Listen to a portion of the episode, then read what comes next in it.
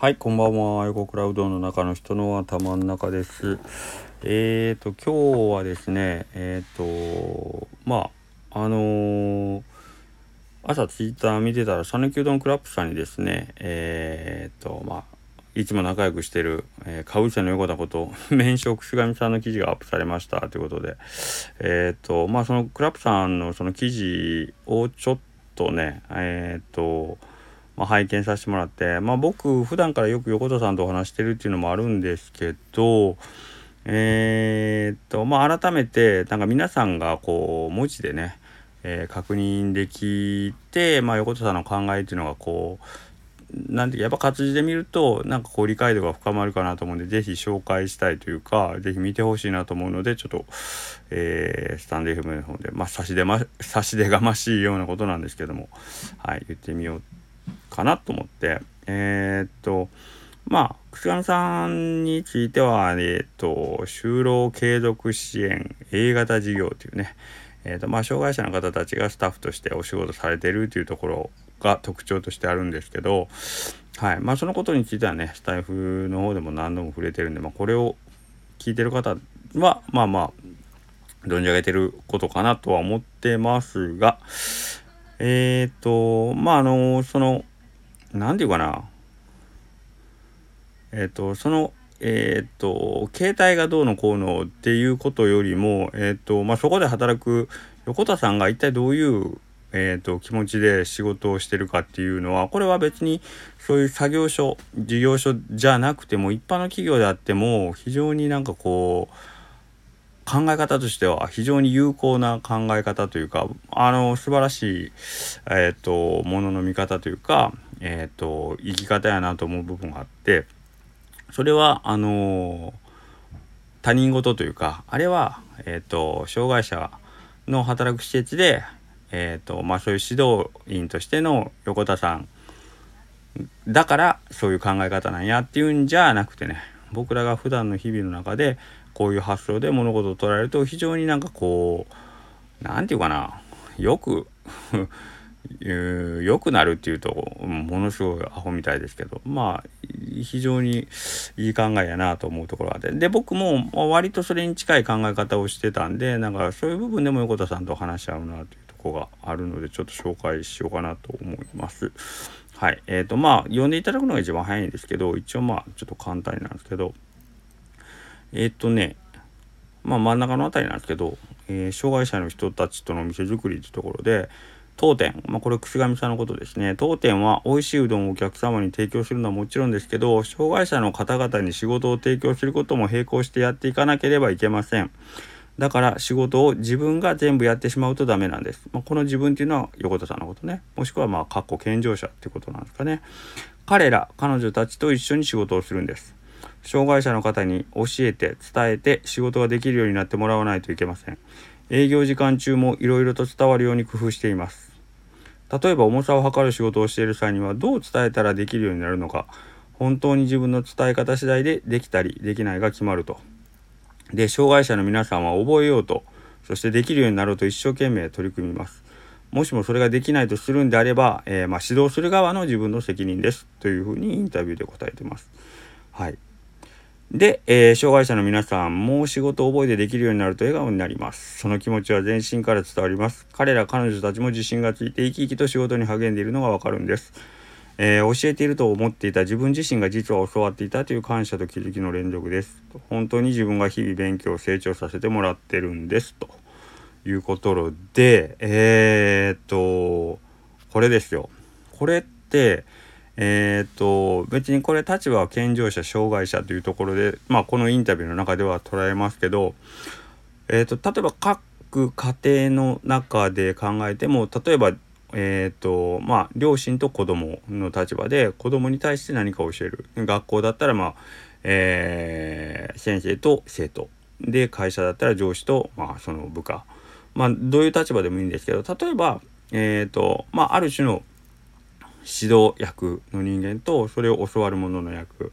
えー、ポジションの強いものと弱いもの、えー、まあ、上下関係があれば上のものと下のものという時にまあ基本的に上の立場のものが下の立場のものにものを教えるってまあねあの図式的には捉えがちですけど実は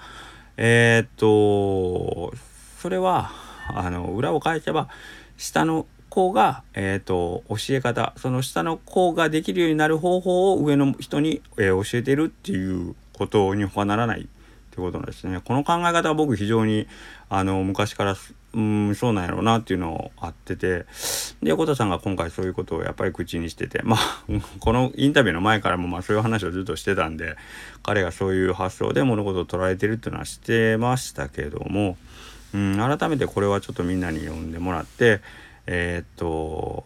なんとなくおぼろげにねあのー、気分とか雰囲気で分かってるようなことでもやっぱこうやって言語化してで改めて文字で自分の中に落とし込むっていうのはまた違う感じで自分の中にこうね理解が深まると思うんでこれ大事なことやなと思ってます。はいなのでえっ、とこういうことですね。ここ結構2つぐらい大きく大事なことがあるなと思ってて。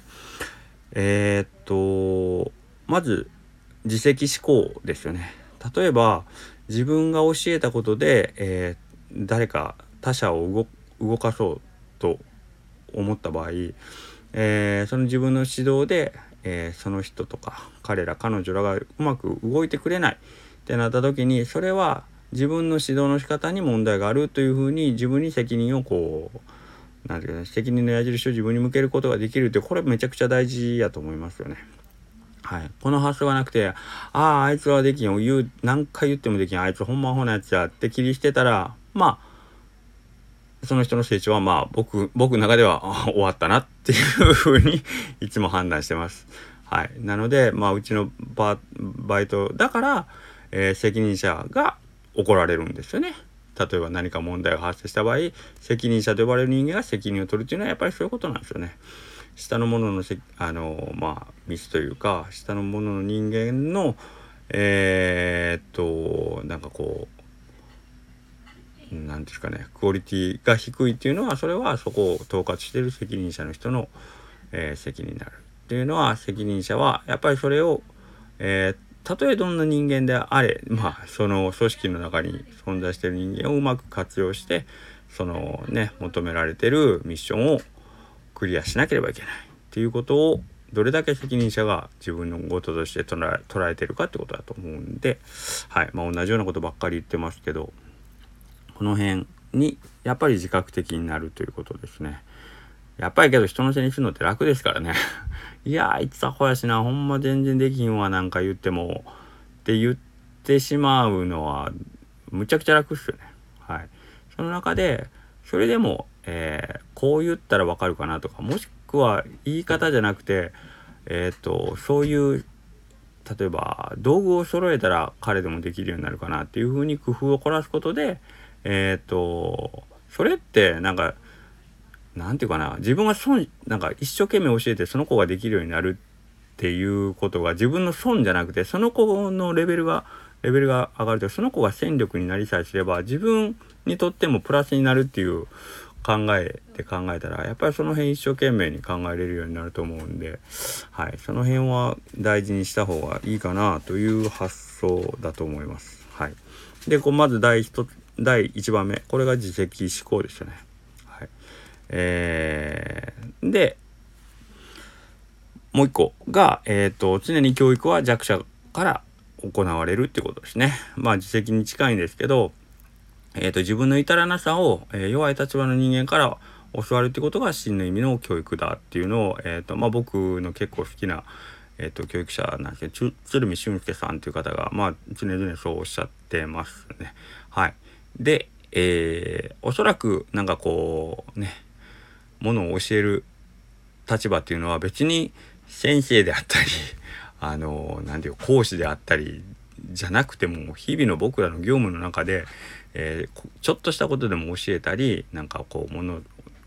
伝えたりということはあると思うんですけどそういう時にやっぱり教わる側が教える側に、えーと、何かを気づかせる、はい、そういうことがやっぱり行われているっていうことに教えている側が自覚的であるということ。うん、ここを、ここに気づいてる人っていうのは、非常になんかこう、人間としての器がやっぱりこう大きい人だなと思いますね。はい。えー、っと自分の何て言うかね感情をきれいにコントロールするっていうわけじゃないですけど、うん、常に、えーと、試行錯誤するというか寄り添うってことですよね。えーと、教えられる側が、えー、どうやったら自分の求めてるその成果を達成できるかということを共に一緒に考えるっていうその姿勢があれば